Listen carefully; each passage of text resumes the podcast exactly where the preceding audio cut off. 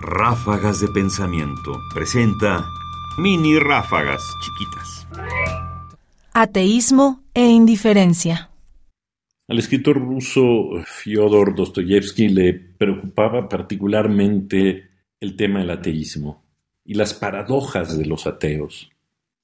Hay un pasaje en su novela eh, Los demonios en donde vuelve sobre este tema y nos dice lo siguiente.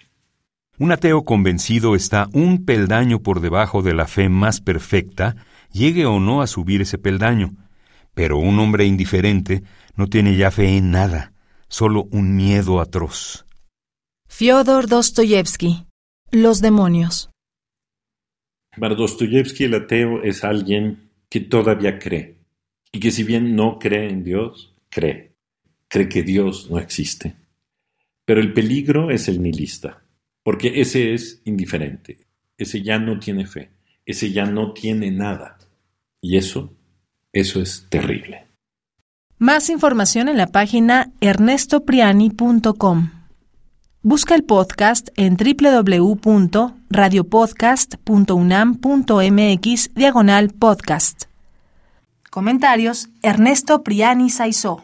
Producción Ignacio Bazán Estrada.